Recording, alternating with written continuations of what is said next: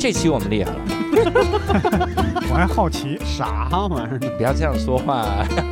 对不起，对不起，对不起，我的天哪！无聊斋赚钱了吗？Hello，大家好，欢迎大家收听这期的无聊斋，我是刘洋教主。哎，刘胜，哎，这期我们厉害了因为这期我们请到了两位嘉宾，这两位嘉宾说出来他们的名字，无人不知，无人不晓。嗯他们两个尤其菏泽天下无敌啊，两位菏泽人。我们第一位请到了 单立人喜剧的创始人石老板大，家好，我是石老板。哎，哎第二位是单口喜剧的天花板，单立人喜剧认识的人周奇墨。这是什么介绍啊？大家好，我是周奇墨啊，也快不认识了，反正 我们认识这个人，反正就是。然后这期呢，我们开头要先感谢我们的金主爸爸。哎，哎，非常感谢我们梅赛德斯奔驰客户服务赞助本期播出。电动时代依然放心奔驰，当然这期节目呀，非常的感谢奔驰的点在于啥呢？就是嗯这已经是无聊斋连续第三年跟奔驰合作了。啊，这是非常不容易的，因为没想到无聊斋能连续三年还播 这真是很不容易的这么一个节目啊。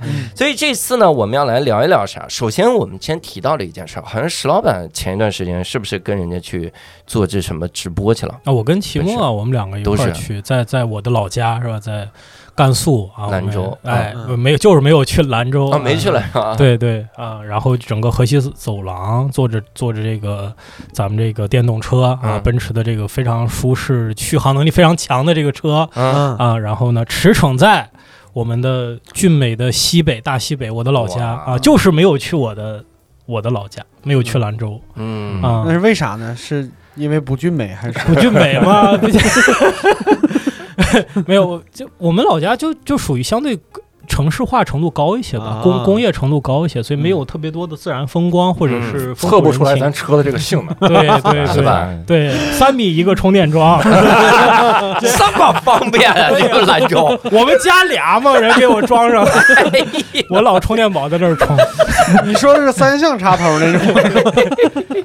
啊还有。那次 Type C，就那那次，我觉得经历还是我这边比较顺利，主要齐墨那边好像也挺我体很顺利啊。是吧？啊，我当时就是下了点小雨，然后我们聊聊机电的话题，当时啊感觉就是很惬意。嗯，你们有多久没有这种这种长途的这种旅行了，或者或者就叫旅行吧？石老板那趟感受如何？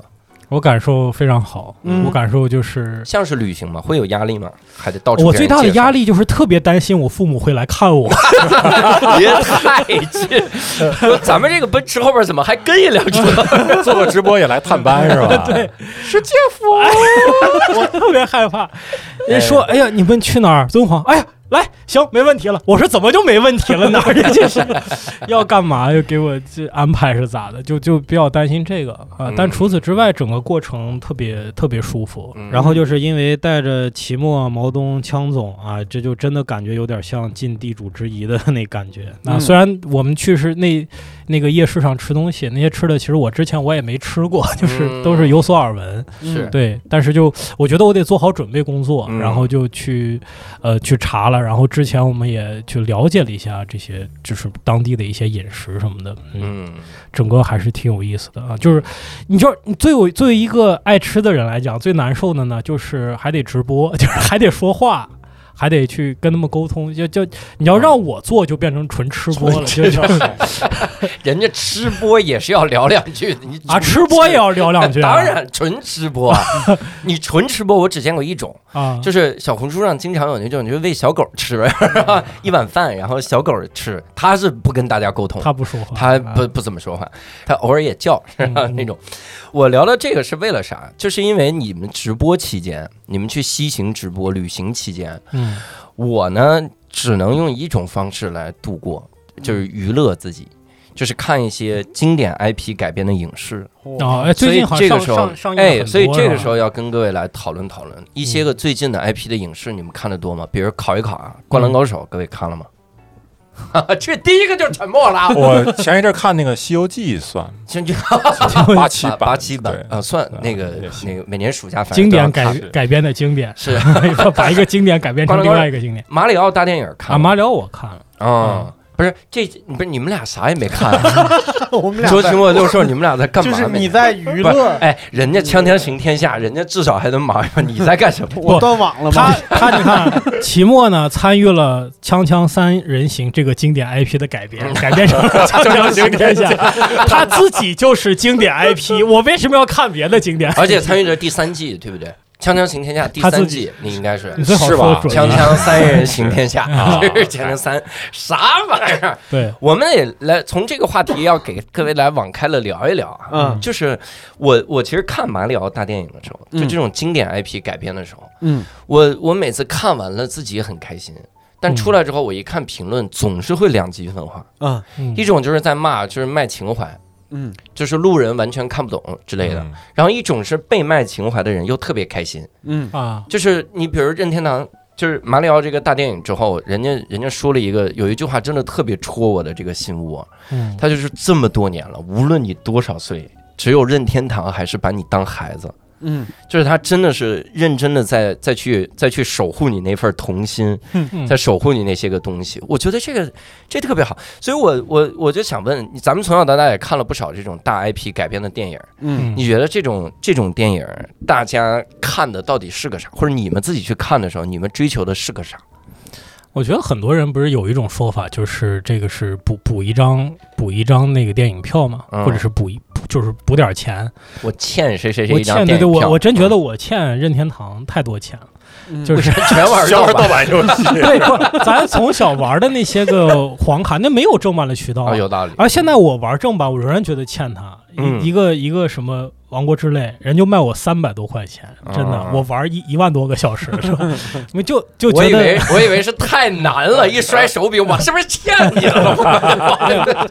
就觉得上辈子欠的还是能够，哎，我我真的有这种想法，就是会有时候我会买一张票，我嗯首先我不管我能不能去看，但是我我这个钱我一定要给给他嗯给他花。对我，我觉得这就是就补补补补齐我那个一个遗憾，因为我算是马里奥的一个比较。就是比较爱好爱好，就不能说硬核玩家吧，嗯。但是我我就是这么多年一直在玩啊，我不知道你们你们玩不玩这个马里奥？啊，玩啊，现现在玩奥德赛，嘛，奥德赛，嗯嗯，奥德赛，我从马里奥一代啊，包括那个马里奥三代，最后怎么去找秘籍，怎么就蹲在某一个平台蹲个十秒钟，你就嗯从那个平台那儿掉下去了，然后你整个人就陷到画布后边儿，嗯然后去找一个魔笛，然后从这个魔笛能跳关你，刚才还说自己不是什么硬核玩家是吧？这个在。这个不算嘛，就是真嗯。正硬核玩家，这是属于初级的操作。但是那个时候，就我们很小的时候，偶然听说有这样一个秘籍，或者有一个邻居大哥，嗯。过来给你演示，说你看你这么玩儿，就可以从第一世界直接跳到第四世界。啊，我那时候那个震撼就特别的强，就觉得、哇塞，真的就是就是你说那个那个童心的部分嘛，就是你已经玩了很多遍那个游戏，发现它有一些东西你一直没有发现，就是你的嗯好奇心就被调动起来对，啊。但那个年代的游戏是真难，啊哎那个，年代就是难，你得买买书、买杂志，上面有一篇专门写攻略，然后嗯在上面看一看。哦，原来摁钱是能走路，然后一直在原地打，这个对于你来说不是难了，已经。这是智力问题。所以你说这个守护童心的问题啊，我就觉得说。为什么觉得这这些游戏这一直在守护大家呢？就前两天我们也不是在聊那个塞塞尔达那期嗯节目，然后我们就开始分享，哎，你在这个游戏里发现了什么乐子？我在嗯发现了一个什么特点？大家都不太一样，嗯然后就开始聊。你就说这感觉特别像我们小时候嗯去过了一个暑假，然后刚开学第一天，大家就在聊我这个暑假我去了哪个公园了，嗯，我看见一只六条腿的蛤蟆，是吧？我呢 去还真是 你去的是哪个公园？真牛啊！去的是实验室吧？那个伞伞公园，那公园叫 Umbrella，切尔诺贝利公园。对，就是在分享，就是他无形之中这个游戏制造出来这这些素材，你就又感觉你自己就回到童年的样子。嗯，所以这些大 IP，我觉得就是让你，所以说找梗嘛，在一个电影里边，我们去说，哎，它有很多的彩蛋，其实然后看完以后，你跟你身边的人分享，哎，我发现了几个，你发现了几个，就这就是它本身乐趣所在。嗯就这就是看 IP 的，就经典 IP，你一定要致敬我之前的那个童年记忆。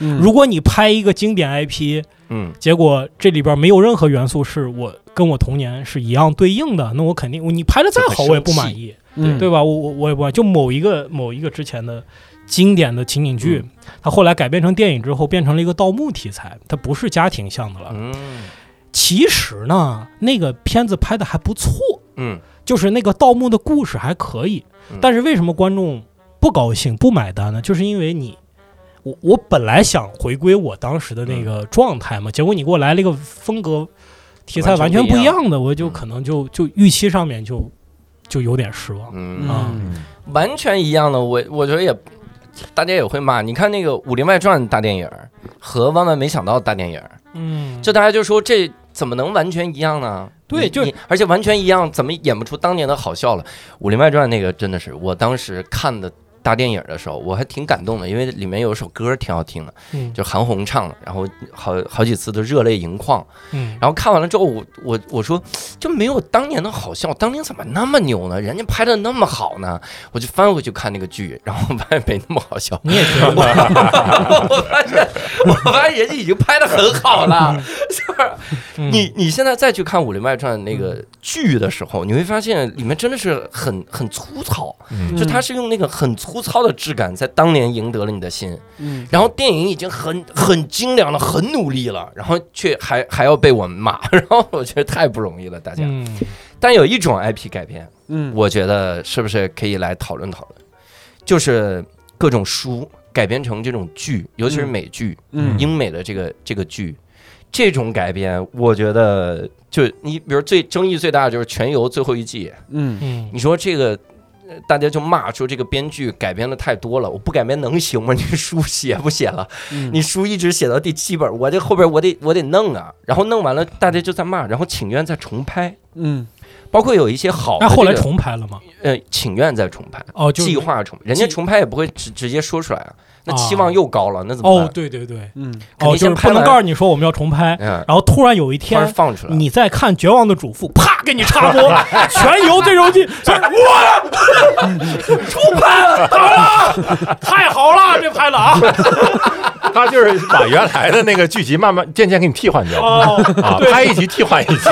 等你最后再一看，哎，不对，我印象中挺烂的呀，这个结尾怎么现在啊？怎么重温重温不了？我出现了曼德拉效应了。我记得我当年看的不是这个版本啊。但是我每次看到这种的时候，包括要重拍啊什么的这个消息的时候，我有一个担心，这个担心就是最近的一件大事儿，嗯。我不知道你们关不关注哈，应该有关注哈，因为咱们所在的那个群里其实也发了，但是我作为主持人，我还是要说这句话，就是好莱坞的各种编剧大罢工。嗯。啊，你想一边放出来消息说《全游八》我们要重拍，嗯，然后编剧说那你们重拍，我们不写了，你爱啊这两个是是因果关系。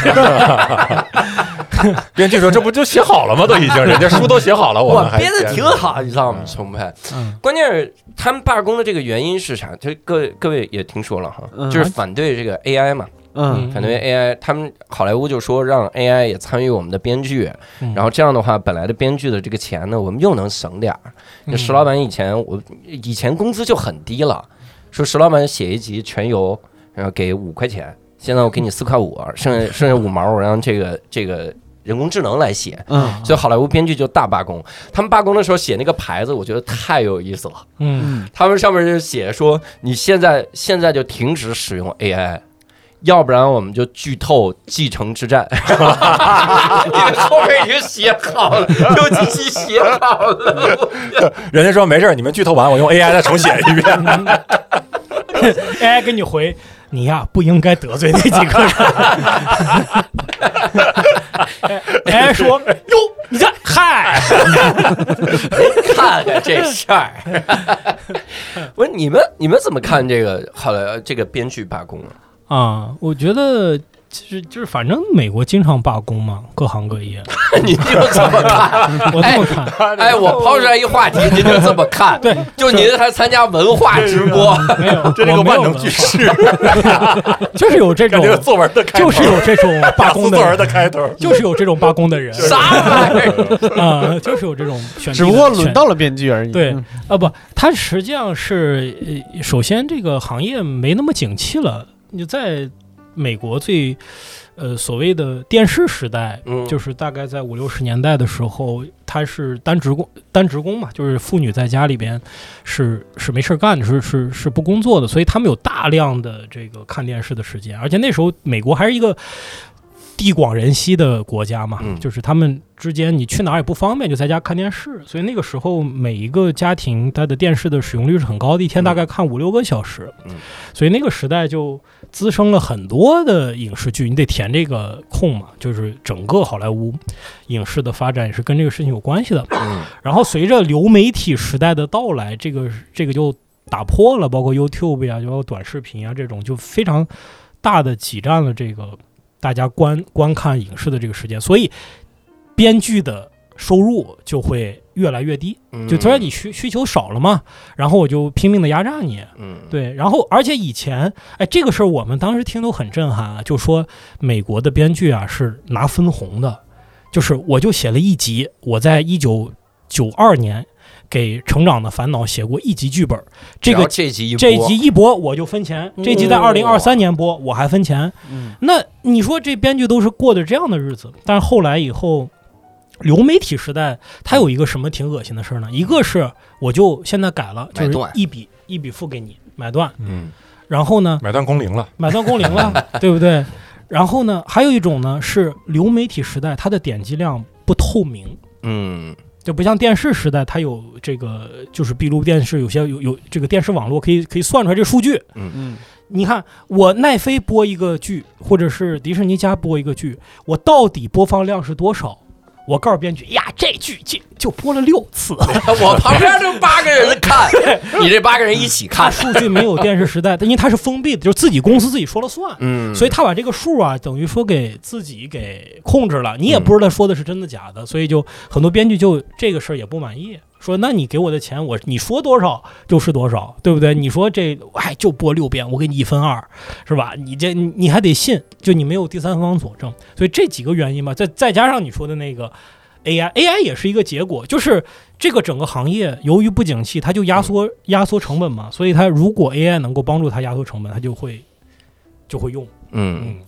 但问题是啊，你说你你们觉得 AI 对编剧真的会有那么大影响吗？因为我在想这么一个事儿，就之前说 AI 特别牛，特别牛，怎么怎么样，但多半它牛在哪儿？它是通过大量的数据来学习，啊，然后也就是我必须有你以前的这个东西来，嗯，然后我来我来学习，我写出类似你这个风格的东西。比如你说你现在模仿梁左的风格，给我写一集情景喜剧，嗯然后我把梁左这辈子所有的文章全给你，然后 AI 通过学习，然后模仿写出了可能一集情景喜剧。嗯但这个东西它不创新啊，不它还是以前的那个东西。但这个那编剧担心啥呢？不，这个代替的就是大多数编剧的工作，嗯就能写一个剧本的第一集的编剧是非常少的，也是很难被代替的。嗯你看，我们也看了一些就是美国关于情景剧的书，包括那个《The Elephant Box》，那秦墨推荐给我的。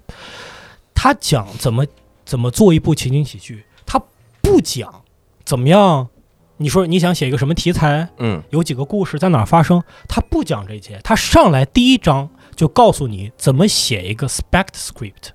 spec script 的翻成中文就是怎么讲，就是一个某一某一集，就是已有已有剧集的新的一集。嗯，对，就仿照它，按照它的调性仿写了一个仿写一个嗯剧。对，因为他那书就给你说说，你没有可能自己来做一个，你你要想入编剧这个行，你现在从零开始学，您别学我怎么样创作一部剧，嗯我要做我的版本的六人行，几个人物，那不是您担心的事儿。嗯有多少聪明的大脑在这里边你呀，就是告诉你说，《生活大爆炸》已经播了这么多了吧？嗯你仿照它，你写一集。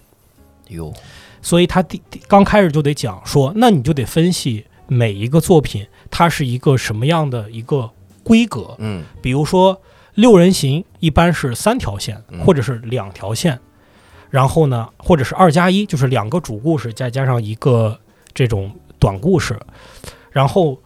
比如说这个《生活大爆炸》，它它比如说我随便说啊，它可能每一集都几乎有一场在客厅里吃外卖的戏，嗯，然后这个里边又又有有几条线在这一场戏里边出现，然后他每次各自再分配到各自的这个你不能破坏这个。嗯。你跟编剧说不，我这一集《生活大爆炸》我就写意识流，嗯。而且就只有这一个角色，就是 Sheldon 的脑部世界，不可能，人不会就，包括你这剧本写出来多多少多少分钟，多少场戏，中间这个广告中插广告在哪，你都得按照他的那个体力来写，嗯，所以这种相对我觉得就比较容易被 AI 给取代，特别是这种做了几年或者十几年的剧，它的相对它的风格就比较固定了。嗯，我那说的稍微的再再往下走一步，史老板说的还算比较良心的，就是现在你你我打个 告诉他我们公司是怎么做的。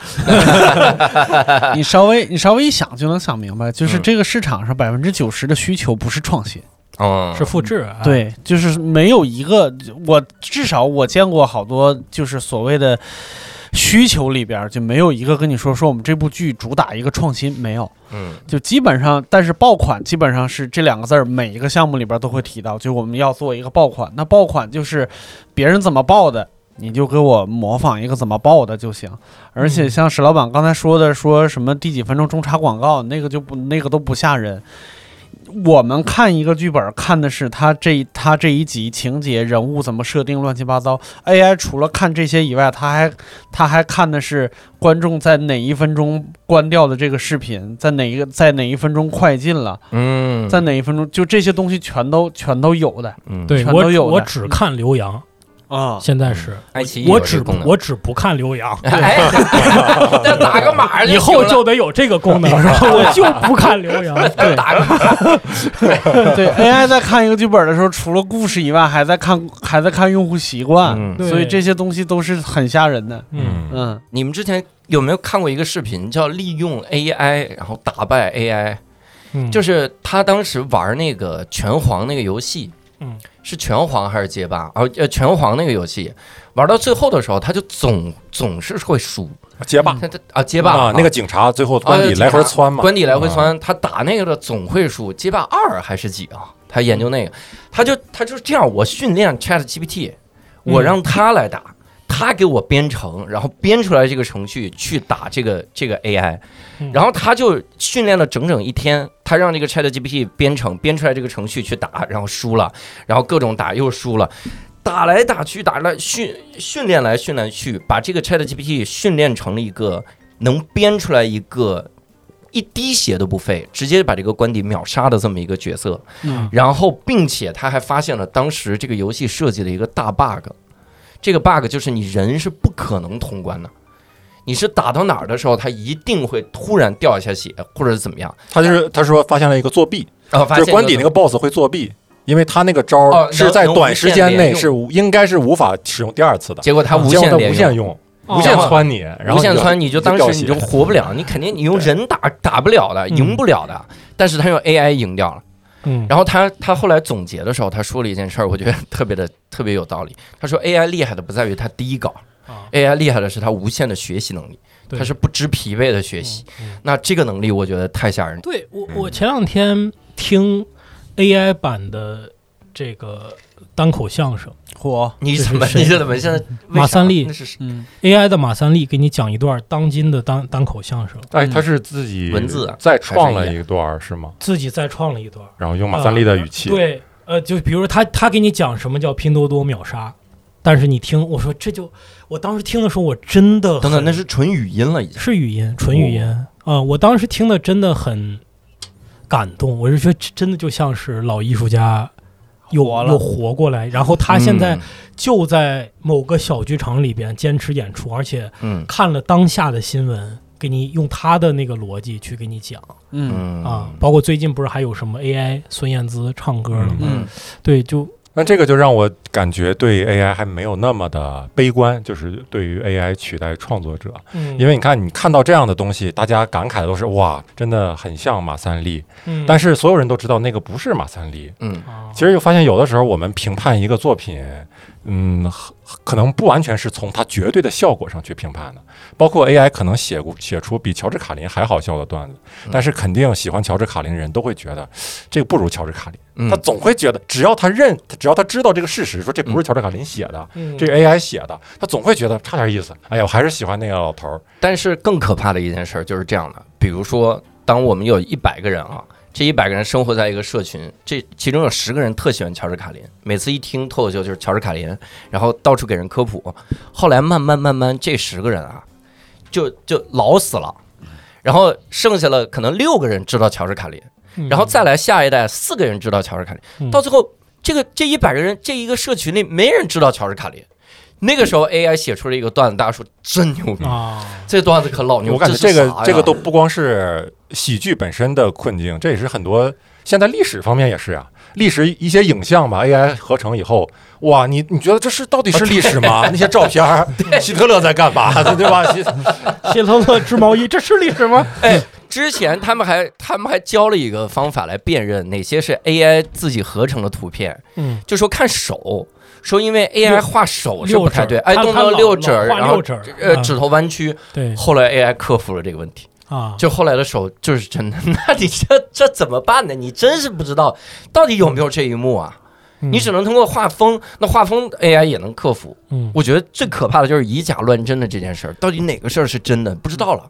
对，之前还问 AI 什么叫单立人喜剧，我纯瞎说呀，那真是纯瞎说对。但这个这个东西就是他有底气纯瞎说，他他一万个人问他就是一万个纯瞎说，那到最后你就不知道哪个是真的。我觉得你们想的有点宏大。我、嗯我我想最有可能出现的场景，像刚才石老板说，他看见马三立在说他没说过的段子的时候是感动的。嗯那可能最先出现的情况是，比如说你看到马三立是感动的，比如说周奇墨看见周旋是感动的。然后这那个教主，比如这看见反正哪个已经故去的伟大人物是感动的，那接下来可能五到十年之内，你们手机上再弹出那种一刀就满九十九的，你就是乔治卡林在说，然后这边就是周旋在做这个广告，嗯然后这边就是历史人物在做这个广告，他永远是先为商业服务的，嗯，但是就是他喂给你的东西更有针对性了。大家肯定会抵制的，不能这么侮辱马三立。马三立出来做广告，再砍一刀，哎呀马，三立说一刀就满九九九，只需要一刀，然后砍完了之后说这怎么没满个逗你玩儿？这太像马三对，这是我觉得孙燕姿厉害的地方。孙燕姿那封信里面最后提到的就是任何人都是可以被定制的，这是嗯 AI 我我觉得最最可怕的地方。嗯，嗯，那你们有有有担心过吗？就作为喜剧演员，有一天 AI 一下就把各位取代了。因为你说咱们刚才说不担心的是啥？不担心的是你他他是能延续大师的作品嘛？但如果咱们每个人都只是平庸的喜剧演员，嗯那 AI 把我们取代的时候，我们真的一点还手之力都没有。我们嗯，只能拔他电源，就是我们见到电源就拔，就 是别有 AI。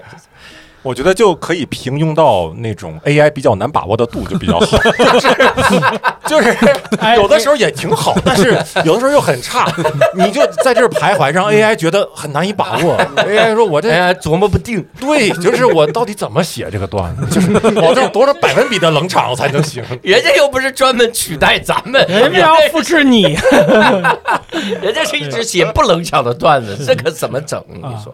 我担心，我我我我我是觉得它是会，它是会发生的。嗯，对我甚至觉得当当当我们真的被取代的时候，我们最应该担心的不是被取代的问题，而且当我们被取代的时候，也不应该只有我们在担心被取代的问题，就是他肯定是出大事儿了。嗯嗯那你们有想过怎么样在 AI 这个时代守护住自己的这种艺术风格和或者 饭碗？我觉得就首先你得你你得拥抱它吧，你得利用它吧，然后你得知道说哪方面是我它我们搞乱它，搞乱它，我们反向输入。就是他复制乔治卡林，他写的很像，我们这这这完全不像。这不是你把于氏的于总的段，把于总段放上，这也是乔治卡林，然后放石老板段就说这个是路易 C K，就是 AI 混乱，AI AI 没想到人性可以所以你低劣到这样。最后你的工作就是就是搞乱 AI，人类的工作要么是顺从 AI，要么是搞乱 AI，有两种工作。对他学习，他总要学的坏教材，然后我给他弄个坏教材。这种期末想过吗？怎么如何守护住自己的天花板的地位？先自己坐到地板上来。好，那就是我他怎么回？这房子房塌了合起来，所以周奇墨你是塌房了是吗？塌房了。这我我是对 AI 没有那么悲观，因为我觉得我很赞同，就是 AI 肯定会取代很多脑力劳动。嗯但是我有时候在想，我们人类，他有时候就是欣赏一个东西的成果，他就是看这个东西是不是来自于同类，而且是不是这个同类花费了很多的时间在为我这个人而做的。嗯比如你看现在，其实 AI 像一个之前那个机器一样，对吧？嗯之前人手工缝批发，手工缝那个沙发，嗯后来机器出来，哇，沙发可以廉价的被制作出来。嗯然后后来又产生了什么？就是啊，更贵的沙发，比如一些豪车里的沙发，哎，嗯那个座椅还是还是手工缝制的。为什么？因为大家觉得哇，真的有人在 为我为我付出，哎，这就又花费自己的时间和精力，嗯然后再为我缝这个沙发。这个沙发跟机器比肯定是有瑕疵的，嗯没有肯定没有机器缝的那么精密，嗯但是它有手工感。所谓的嗯。手工感，其实就是手工梗，我 这种梗手。工梗做的手工感，手工感。这种 AI 肯定不学，你知道吗？知道了，就由你来搞乱 AI，你把你所有梗传上去，AI 就乱了。所以我感觉是这样，就是比如说以后有一天，这个我毫不怀疑 AI 可以写出非常好笑的段子，嗯。但是如果一个人他一直在听 AI 写的段子，主要是他知道这个事儿，他就很难受，嗯。他就想啊，原来一直是机器在给我讲笑话，嗯。但是有一天你一个真人，嗯你站在他面前。比如有一天石老板落魄了啊，嗯站在我面前，跪在你面前，对或者我站在别人面，站在大街上，是吧？就是大家会觉得哇，这是一个人在付出自己的时间在给我讲，嗯所以有的时候那个段子可以没有那么好笑，但他也会带有同情的笑出来。哇，你把人的道德想的真的很高。那我直接我以后就是 AI 写，然后我说这是我的段子，我就讲，不，你看。多完美。这就我刚才想的一个事情啊，嗯就记得刘慈欣有一个短片叫《诗云》，就讲了一个外星生物呢，他特别喜欢这个中国的这个呃古典诗词嗯。他说唐诗嘛，呃，咱就说最简单的，一共四句，一句五个字，嗯是吧？我就穷尽中文所有的排列组合的可能，我肯定能够把这首诗给写出来。嗯嗯所以他就写把所有的诗都写出来，然后压缩在高度压缩的这个硬盘里，然后堆满了一个整个的星球。嗯。然后你看，他就指着这个星球说：“你看我我所想要的那首诗，它就在那里边。嗯。嗯。就是一个很浪漫的一个软科幻，嗯。但是问题是，你知道它在那儿，你不知道它哪首诗，对吧？嗯。所以，我觉得就像你说的问题，说你讲 AI 的段子这件事情就很重要，因为你得知道你讲哪个段子，因为 AI 它在批量的非常大量的生产内容，就像我们现在的互联网也是一样，嗯你就别说 AI 生产的内容了，所有的影视、所有的书籍，人类生产这些东西，你你一个人你能消化吗？你都嗯你现在都消化不了，就对你来说都是无穷的内容，就是一。地球上已有的内容，对你个人来说，它就是趋近于正无穷。嗯再加上 AI 的批量生产，它还是正无穷，所以没区别。嗯所以我们怎么样去选择呢？是你哪个是你自己选出来的？你的鉴赏能力，你的识别能力，你可以理解为全世界的这些事物吧，它就是无穷的。嗯就像是 AI 给你制造了就是所有的你现在面对一个无穷的世界，为什么你在这个世界里边，你选择了说一个二十四孝的段子，你选择说一个 listen to 拜拜的段子，它仍然这些段子的素材它不是新的，嗯。它是已有内容的排列组合，跟你从 AI 的素材库里边抽一个段子说没有本质区别，但是你得知道你要选哪一个，嗯，这是人之所以为人的一个，我主观去判断，我用什么样的素材，形成什么样的文字，然后给你给你说，对吧？理论上，你看作曲家也是嘛，理论上所有的歌都已经写好了，哆来咪发所有的排列组合都已有，嗯对吧？你没有创造一个新的音符，你也没有创造一个新的声音，你就是把现有东西排列组合来。嗯对啊，那等于说，我先告诉你，AI 把所有的歌都写好了，穷尽了，那你还是需要人类去筛选。我觉得这个工作是需要需要，所以到时候单口喜剧演员拼的是运气，就看谁随机抽出来那条好笑。是哪个 AI 盘的这个段子盘的比较，听听声儿把这段哎，这是这乾隆年间就开始盘这段子，这段子带包浆，还得他上开放麦，就是每个人从数据库里倒段子。哇，你看这样，你直接在网上让 AI 给 AI 讲开放麦，让他自己去筛选，筛选出来给你。那关键不是我的观众不是 AI，如果我的观众是 AI，你说的是有道理的。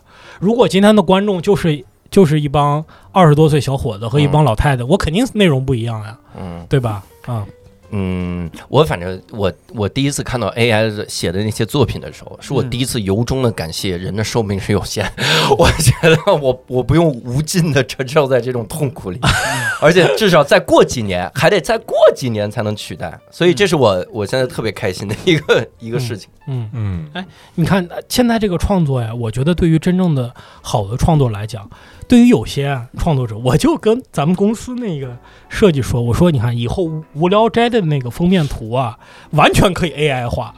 嗯你没发现这个问题吗？就无聊斋的，因为那个图可以的。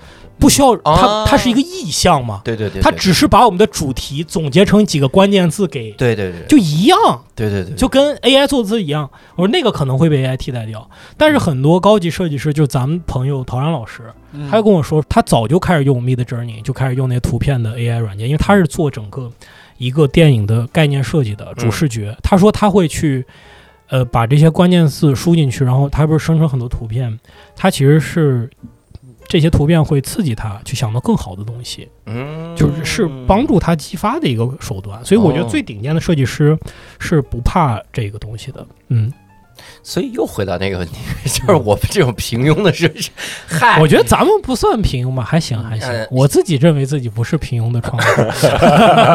哦，那你多问几个人呢？你问问 AI 呢？哎呀，这您好，我是一个平庸的创作者吧？就我我刚才想到一个，就是想到一个场景哈、嗯就是呃，还是就是佐证我的那个观点，就有的时候我们不是凭纯粹的绝对的效果去看一个事儿的。嗯比如说，你看舞蹈，一个男的、女的在场上可以跳得非常非常美，对吧？其实我们光看舞蹈的话，我们只要看人跳舞就可以了。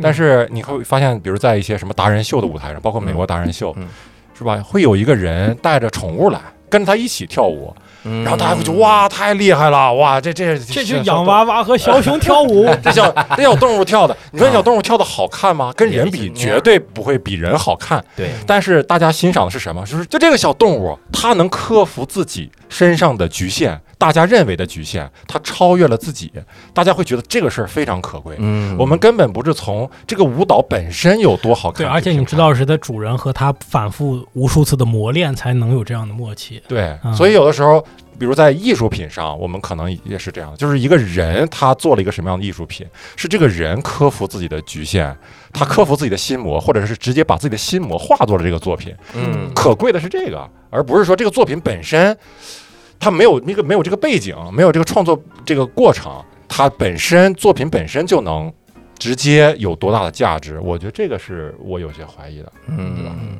所以这聊了半天啊，看来我们这个喜剧地位，大家也不是很需要守护哈，然 后那不用守护职业，守护 AI 现在，我现在替我现在替 AI 操心。守护最好的 AI 哥哥。想，那我想问你们，从小到大有没有那种真心说这个我一定要守护的这么这么一个东西，或者一个人，或者一个事儿之类的？小时候有吗？从小到大，小时候就守护零花钱呗，守对，守财奴，要真是小时候，那守护的就是什么我我抽屉里那点磁带，那点漫画，嗯就是 有人拿吗？你还守护？他他爸，他爸家长啊，给他烧了。家长啊，真的是家长啊，就他他不允许你看课外书的那个那个时候，还有那啥，而包括刚才说了半天守护自己那点儿磁带，到最后自己也没守护好，上了四年大学回去，然后发现自己的那。就是攒了六年，初中、高中早饭都没吃，买那些磁带，就发现就在仓库里边一个纸箱子里边，打开以后里边都发毛了，你就没守护上。啊但是那些 那些那些歌，那些那些歌，你现在还能呃耳熟能详吗？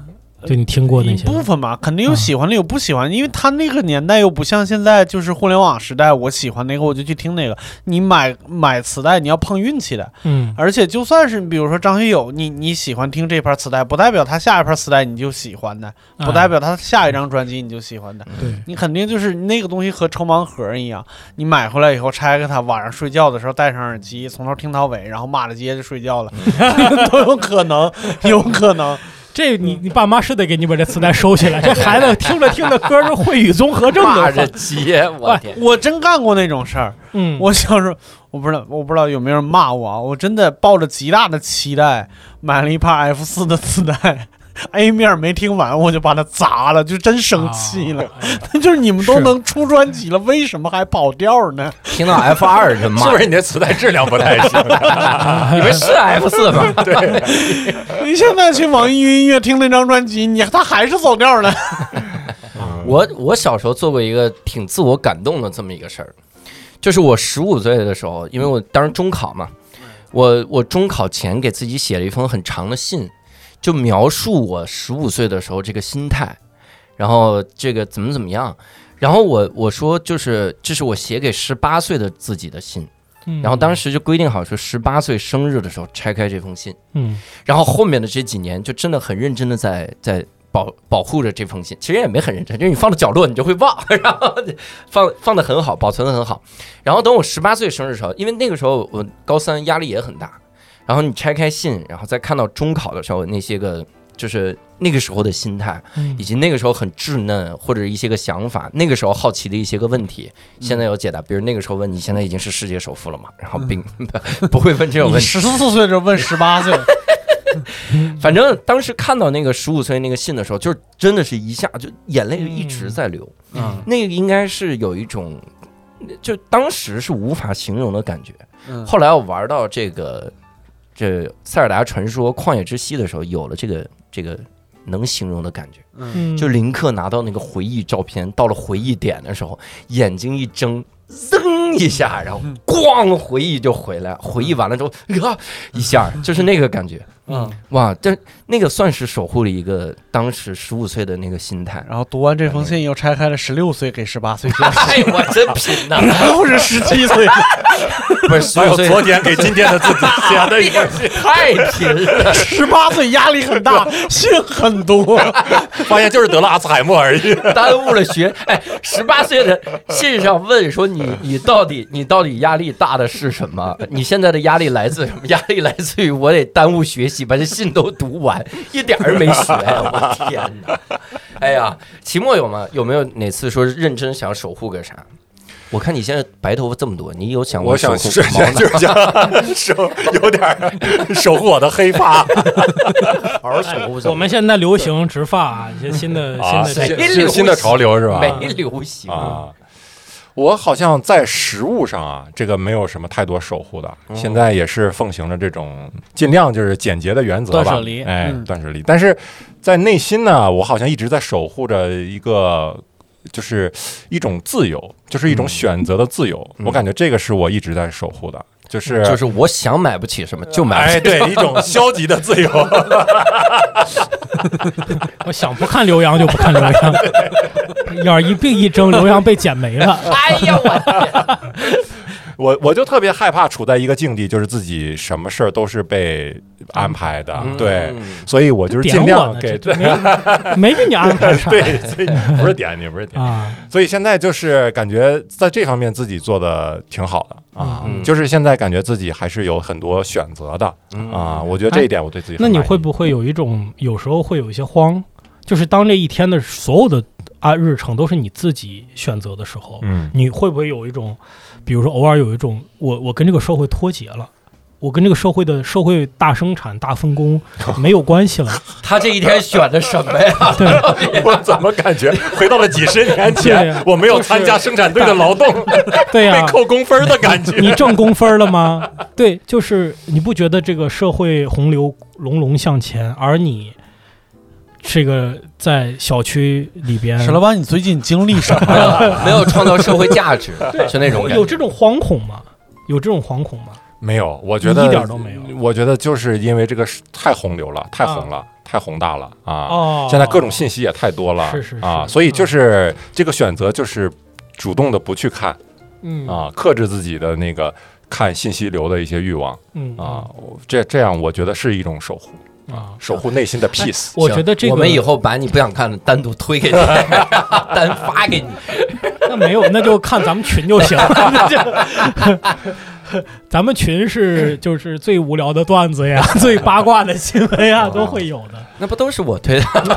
我在咱们群里叫谈资提供者，真好。对，我那我想问啊，你们走上喜剧道路之后，嗯，有没有守护过自己的一些个一些个什么东西？比如说啊，比如这场一上来之后冷的跟什么似的。嗯，周奇墨比如讲了一场开放麦，这场冷的都不行了。然后下下场的时候就说：“谢谢大家，我叫石老板，那肯定是守护自己的自尊心啊！守护了名声。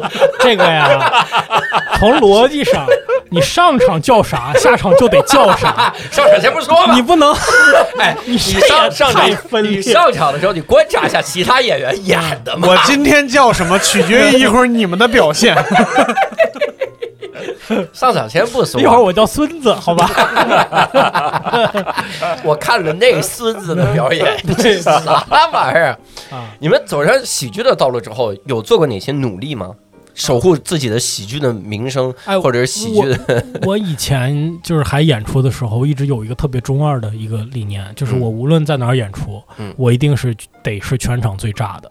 我我无论，而且我不挑顺序。你告诉你，你今天排我第一个也行，你排我中间就都无所谓。我嗯一定是得今天是最炸的，啊，我这个段子一定得是当场最最响的。我就有这样的，我的炸不我的走了是吧？我的专场一定是那个时期专场里边最好笑的哦，啊。那你要第一个上，然后发现后面演员演的比你好，效果比你好，咋你捣乱？下来一个 我就会，我我就会觉得下去不？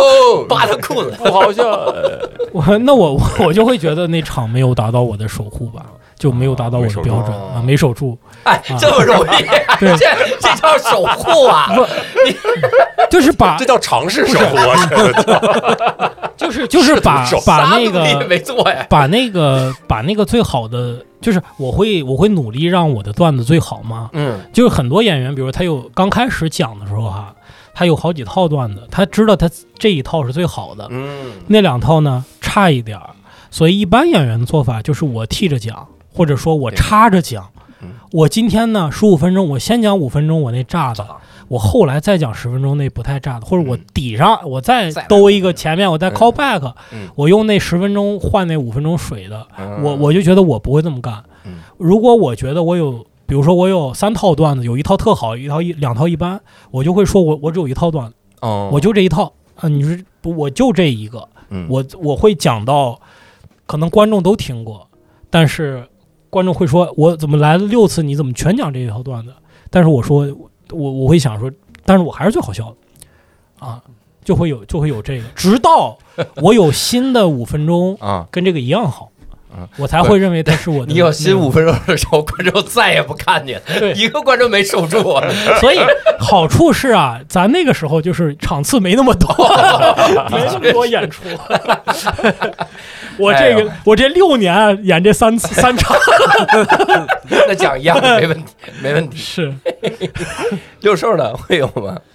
我守护我这是比较针对自己，就听起来有点自私。我守护过自己的审美嗯啊、对，就是我我我在知道，就比如说，尤其是在在写 sketch 的时候，就是我在知道，尤其是就是我经验多了，我知道小场地怎么、怎么怎么写，大中场地怎么写，大场地怎么写，然后小场地其实可以用很多招数，嗯。能让它炸起来，但是因为那个不是目的，嗯，当然就是观众来肯定是希望开心，希望那啥，但是我们真正小场地其实也不用花什么钱，大家应该也有那个默契，就是。就是互相你你过来，就像开放麦一样，你过来练手，然后我过来就是花很小的成本去那啥，所以我觉得在那种场合里边，就是不用特别考虑现场效果，嗯。嗯。啊、然后但是就是有过一段时期，就是整个环境，因为大家都是跟喜剧有关，要么是喜剧观众，要么是呃，比如说单口演员，在来的时候，就大家会比较看重现场效果，那个时候会显得我或者是我身边的几个人会有点格格不入。嗯但是那个时候还还咬牙坚持下来了。好，后来发现，就是当突然间那个那个天花板不是不是不是周奇墨哈，就是就是那个场次变大，就是变高了以后，发现你你在就是突出那个屋顶更高的位置上，但是那些同样在现场也很炸的，就可能就停留在原本天花板的那个位置上。嗯，然后我觉得那个时候感觉自己是幸福的。嗯嗯哇，这这这么抽象。那我如果说一个很具体的事儿，就是显得很尴尬。我我是跟狗抢过绳儿 似的，不是？我手我手个狗绳儿，我这要啥玩意儿？我我呀守我我我相当于是守护过自己的所谓的创作能力，就守护过自己的创作的这个武器。啊，因为你看，第一开始只会算是吧，算您还用问这一下子，那可就有点侮辱人了啊。这玩意儿看不出来吗？这玩意儿。没成功，看出来了这个。我当时当时是一喜之前，呃不不是不是一喜之前，就是一喜那个那个时候，嗯那第一次感觉到自己完全在喜剧创作能力上不行。这个创作不只是写的东西，也只表演这个东西，嗯就是你只会去演一个一个一惊一乍到平淡如如水这两种状态。嗯我经常发现就是。呃，什么叫一惊一乍到平淡如水？如果嗯如果不学表演的话，啊不学表演的话，啊，就两个极端。对人往往就会演这两个状态。哦，就是锅里热热油里加凉水的感觉。对，就那种原来是平静，是吧？咔咔加凉水就啊炸。就叭一下，就你没有中间那些过渡，没有那些个层次，然后在场上也撑不住，要么就是往快了演，要么就是怎么样的。啊，我我那段时间也学过即兴，但学即兴的时候呢，有的时候就为了出梗，所以很多时候是心急火燎的演的。然后想快速把剧情推下去，不好笑的剧情就快速过，然后到到有冲突点的时候，大家就赶紧玩那个玩那些个梗。然后一喜是给我很多节目里也说了，给了我很大的绝望。就当时觉得，就这个东西你完全不会，它是另一个维度。当时一个最简单的事儿就是你出梗，别人是看不上你的出梗的，为啥？嗯因为你出的梗是文字梗，你是剧本里好笑，嗯但是你演出来不一定好笑，人家是能从表演上出梗的。就这个事儿怎么去做？那我我我我很庆幸，就是后来去学了学了表演，而且我特别庆幸的是赶上了一个非常好的老师，就是我们李梅老师。李梅老师以前教导演系的嘛，嗯自己又本身又很逗嗯，他经常就教你，他就没事儿就给你整点儿小好玩的这个小表演，嗯你就在那儿就耳濡目染，你也就慢慢就学了这些东西。所以这是我为了守护自己的创作能力做的很大的一次努力，嗯这次很大的有没有什么能演中间过渡状态的一些小技巧？演中间过渡状态？对，其实就是真的感受到了。但你这个感受是要慢慢去去做，它跟嗯健身一样，就健身，你教练告诉你，你现在这个动作，你的肘要肘要九十度打开，然后你感受你的背部发力，你做不到的。你第一开始做的时候，你根本用不上，你全是大臂在在动。练完了，练了背部之后，背这辈子抬不起来，你背这辈子没发过力，真的，我背还有力。手都抬不起来。所以健身第一件事儿是，你你要知道那个东西在哪也就是你要先先感受到那个玩意儿。发力感知，所以你去学表演，可能很多的第一件事儿就是你要感受到，比如说忧伤是什么，嗯恐惧是什么。嗯你比如我就是发呆，但我脑中在想什么？我我我我的那种沉思是什么？陶醉是什么？欣喜和狂喜又是什么？就你你慢慢感受到了之后，你才能慢慢去发力。嗯也就相当于第一步就是感受，然后你在无数的实践中去开始练这个肌肉，嗯然后终究有一天能用上，大概是这样的。所以有的时候，有的时候你再去，我我现在再去写一些本子的时候，有的时候能想一些表演上会好笑的梗，所以这个是我我我自己想出来的时候，就会觉得这很有成就感。嗯，可能最终也没呈现出啥，但是 但是你这想到编剧编剧干了演员的活儿，写了写写了做那个剧本都是舞台提示，全是舞台。此刻他缓演员缓缓的站起身，呃抽动一下自己的左腮，怅。动嘴角，包袱在嘴角这儿。这个玩意儿啊，此时这个人物无鸡六兽，咋演演员都懵了。演员蒙不了，就别去演嘛，我就上去演。这种，呃，秦末呢有守护过自己的舞台形象吗？守护啥呀？我现在想想，我好像就守住守住这个形式。但是我插一句啊，我插一句，他秦末是我见过的最不守护自己舞台形象，但又是最守护自己的创作能力的人。因为我我曾经很多次提到这件事儿，就是有一次开放麦，当时我还记得在笨豆咖啡，就场子真的很冷，冷成那个样子。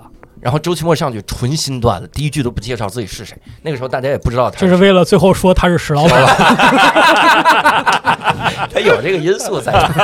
然后上去纯新段子也很冷，然后下来我就跟他交流，我说这种这为啥还讲纯新段子？他说因为如果我在开放麦还讲老段子，就不讲纯新的段子，我就达不到开放麦的意义。嗯，那这句话真的帮我战胜了很多次恐惧，因为有的时候我发现整个这场子很冷，而且还有那种场子，就是这个场子你你知道，如果你讲新段子会冷。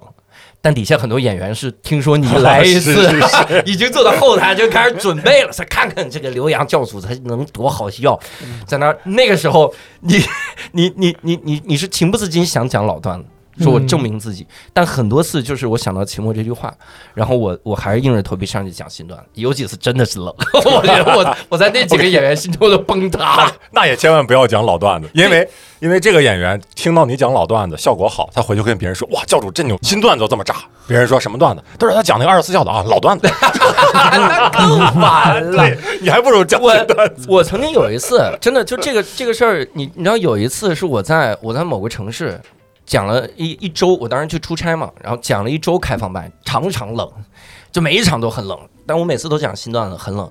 后来我去那个城市开了一次专场，然后那个城市有一个演员，他就发了个 report，就说说之前很早的时候听说刘洋刘洋讲那个段子很好笑，去看了他开放麦之后呢，他在我心中的形象呃为零，嗯然后看了这次专场又重拾形象。啊，当时我心里又纠结了一下，我说以后是不是演员，别让他们来，别让他们来围观。但是那个你你你就会发现，那个时候你是要做一个选择，你到底守啥？所以期末这个守护自己的创作能力这个点，我我一直在激励着我。嗯谢谢对，你要现在每天还会写吗？不会不会不会，没没守住没守住。啊今天咱们主题叫试图守护，是不是好一些啊？跟我一样，不炸怎么办？那就不炸，就没守住。啊，哦，你现在创作大概是一个什么样的状态，或者是什么时候觉得自己应该写点？什么时候说今天可以不必写？呃，我比如我今年我给自己的定的计划，可能就是呃过了六月份以后，然后再开始好好写一写。啊，还有三天啊，过六月份，到啊六月过了，到到七月份，还要到六月份三十三天。到六月底，农历农历，没说哪年，其实刚才聊这个，接着聊守护这个事儿啊，嗯我其实说一下，我就是为什么说我守护这个形式吧，嗯。其实就是因为你看咱们四个在在座的哈，你看石老板现在不讲了，那我跟他相比呢，我是守护这个单口了。嗯，那六兽跟这个教主呢，其实你们的重心的一部分已经到这个喜剧喜你新喜剧上面了，对吧？你们也在做单口，以后也会做，但是呢，不是就是生活的全部的重心在那儿了，嗯职业全部重心在那儿。嗯但对于我来说，因为我兴趣还是，呃，也是试验了一些，对吧？也演过一些 sketch 什么的，然后就觉得，哎，重心还是兴趣点还是在这个单口上。然后，而且在于可预见的将来，我自我感觉都是在这个上面嗯啊，所以就变成了被迫守护住 守护这个形式，你这个不叫守，你这叫留守，留守被抛弃的感觉。留守单口演员。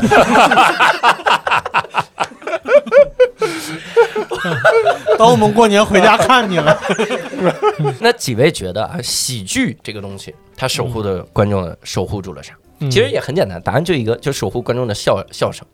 而且我我因为我最近在在哦，这是个设问句儿啊，是 对 对吧？半天。是啊，从我这儿的答案肯定是一个设问句，应该守护就是守护笑容。而且我我最近在研究一些个这个喜剧史，就中国的喜剧史，你会发现，尤其是在民国时候，嗯那个时候抗日战争刚开始的时候，民间的喜剧其实是很坚韧的一个力量，就他嗯还是在努力的让大家在这种纷乱的时代中，然后能笑出来，嗯很努力。上海当时有一个演员，这个演员哇太厉害，叫徐卓呆，他演滑滑稽戏的，嗯他就是一个很很有反骨的人。这个反就是反当时的喜剧主流而而行之。他自己自己的艺名，当时大家都起很文雅的名字，就是各种文雅。他自己名字就叫徐卓呆，他真真名不叫这个啊，他就是呆。然后他的那个他自己的屋子，人家都叫什么《聊斋》，对吧？无聊斋，什么草堂，什么听云轩啊，这都是一个时代的，就会这四个。啊他的名字叫破破夜胡适，就是尿壶破破尿壶，他就是演滑稽戏，然后演的非常的厉害，在那段时间，然后能让大家再笑出来。而且我们听到这个时代很多很多特别厉害的好笑的段子，往往来自于啥？你比如说，我听过一批非常好笑的这个段子，来自于哪儿？来自奥斯维辛。就当时大家已经在那种境境地下，大家并没有丢失喜剧，并没有丢失幽默，那还是一种对生活的一丝的反抗、反击。我觉得这个是很重要。嗯，你们有没有其他的见地啊？总结太先把好了，这个这说了，满分作文先写出来了，然后看看是不是？嗯，我我是觉得就是一不停的创作吧，对我来说，嗯你可拉倒，对你来说，对我来说是，对我来说是是烦死了，烦死了。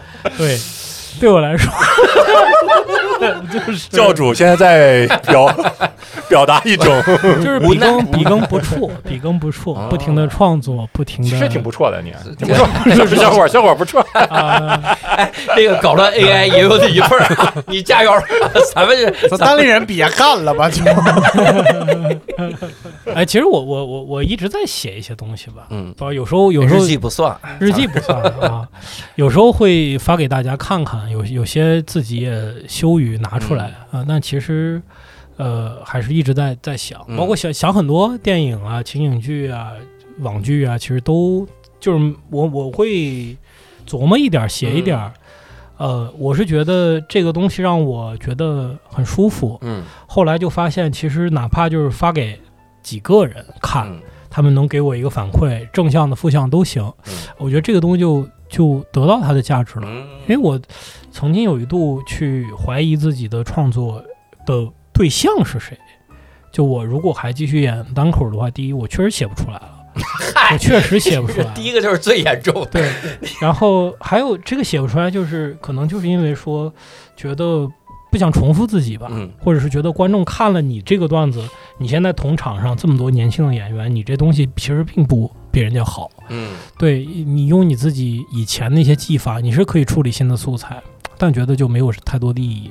但写别的就发现，真的每一行都是对我来说都是完全未知的嗯啊，就很很困难。就你我连基本的说这个什么叫业内，什么叫日外，这咱都不懂。刚开始都得学、啊，就就这些专有的术语，哪些该写到剧本里，哪些不能。舞台写着有些不能写到剧本。嗯，都是在做。然后，但这集就很有挫败感。你像咱们以前写点段子，网上就能出去试嘛，写完这个就不知道给谁。有及时反馈对，你是给平台看还是给谁看？这个得度过多久他才能？你给平台看，平台先先问你要 PPT，然后问你打算让谁演，对，谁导，就是一个我一想，嗯这就是一个巨复杂的过程。嗯但那你这个过程里你就没有直接的反馈，所以我我就调整心态，就是创作本身和你让身边这个很少数你觉得审美上跟你差不多的人去嗯。看，他们能给你一个反馈，我觉得这是就够了。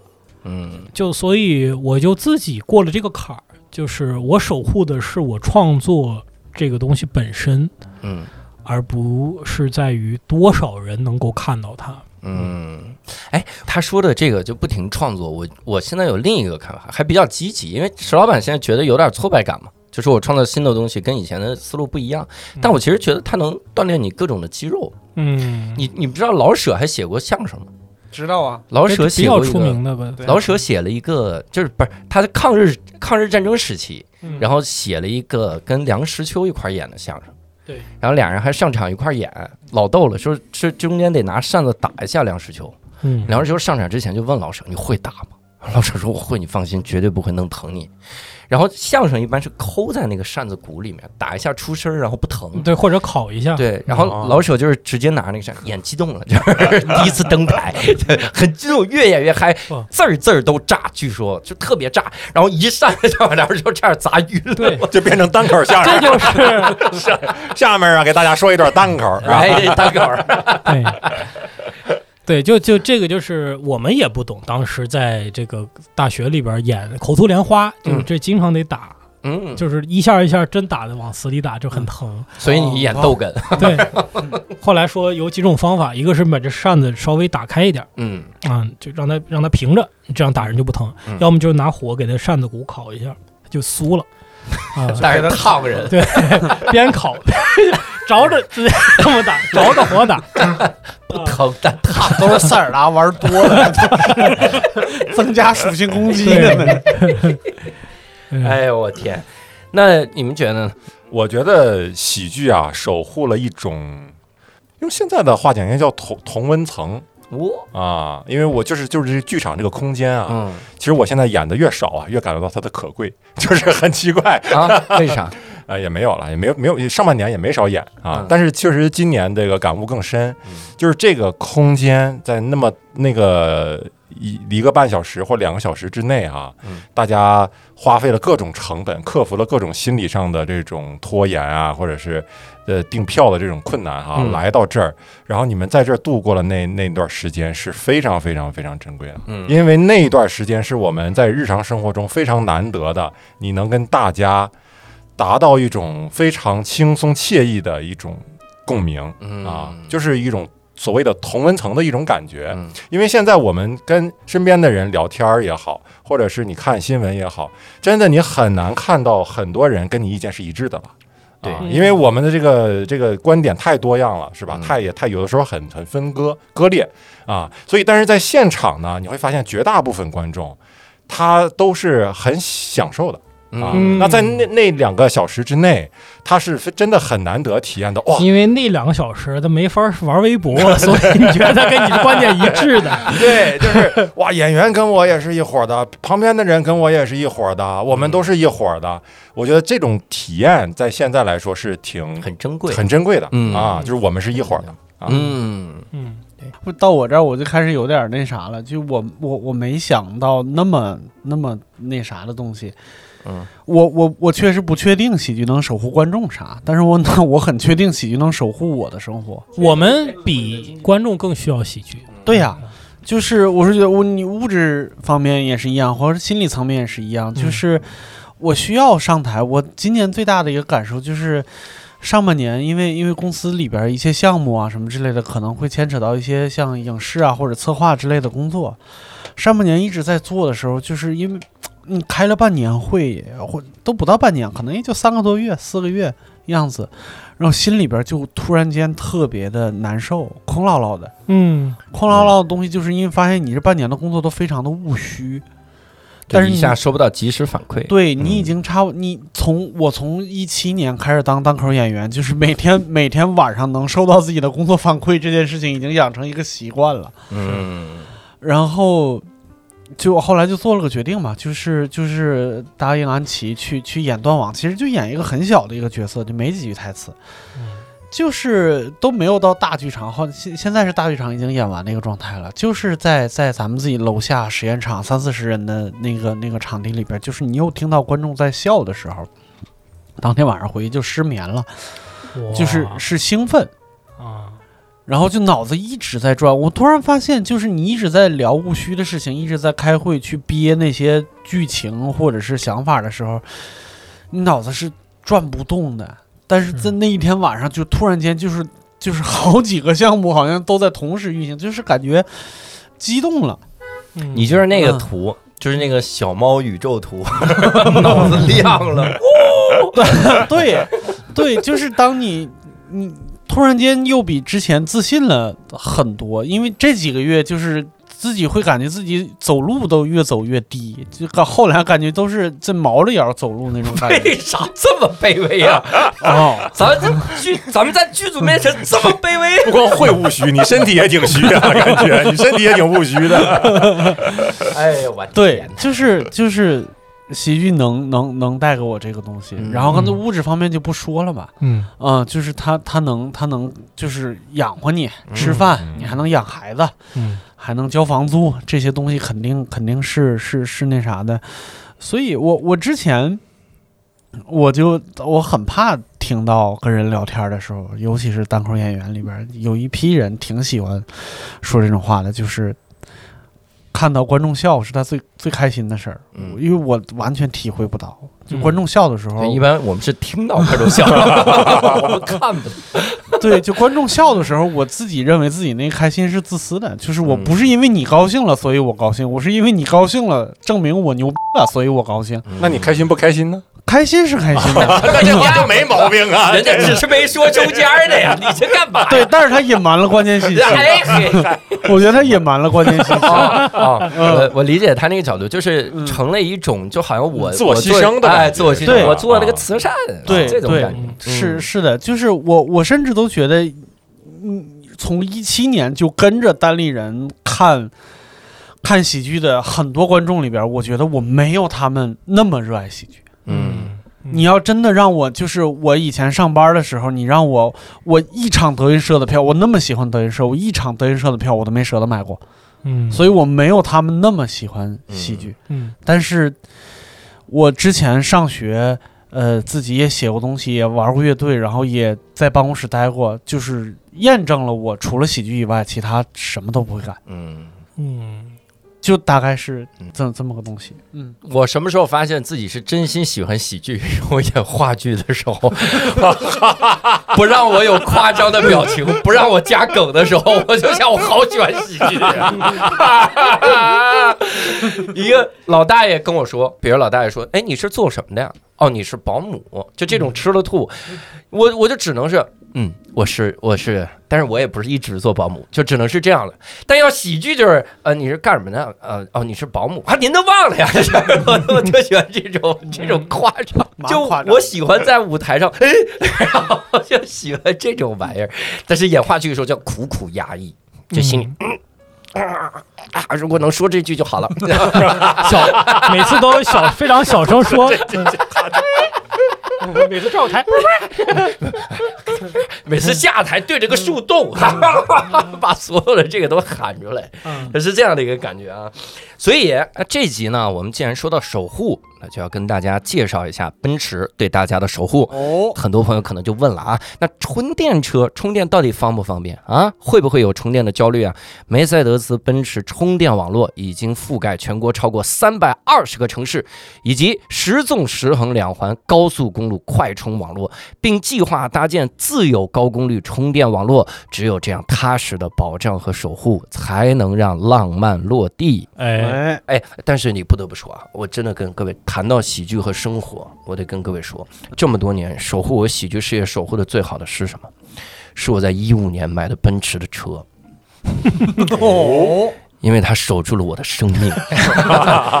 但是是什么守住我的奔驰车呢？就是梅赛德斯奔驰客户服务了。哇，你看看啊，他守护住我生命的同时，什么守护住我的思想？看理想这个节目，哎，你看看啊，所以各位，你刚刚收听到的就是梅赛德斯奔驰客户服务与看理想共同发起的“步履不停”播客计划第五集。那到此为止呢，这档系列节目就全部播出完毕了啊。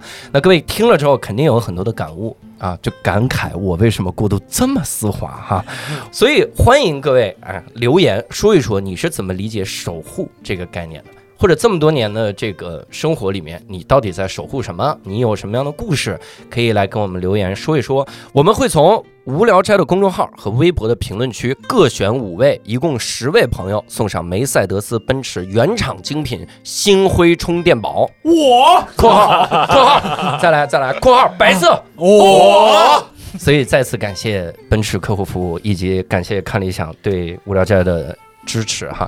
要说这么多年是什么守护了无聊斋，就是各位听众以及各位金主爸爸们啊，所以也非常感谢三位的这个大量的输出啊。这期可能我们的笑声又会变得比较大，所以在这儿先给各位一个预警，才预警这块结束了。信条听众，如果你正在倒着听，你应该知道我们这期笑声会很大。听众会想，咦，被发现了。如果你被发现了，也留言写来，太可怕了，这听众信条。所以非常感谢三位，也非常感谢各位听众的收听。那我们下期再会，拜拜。拜拜拜拜。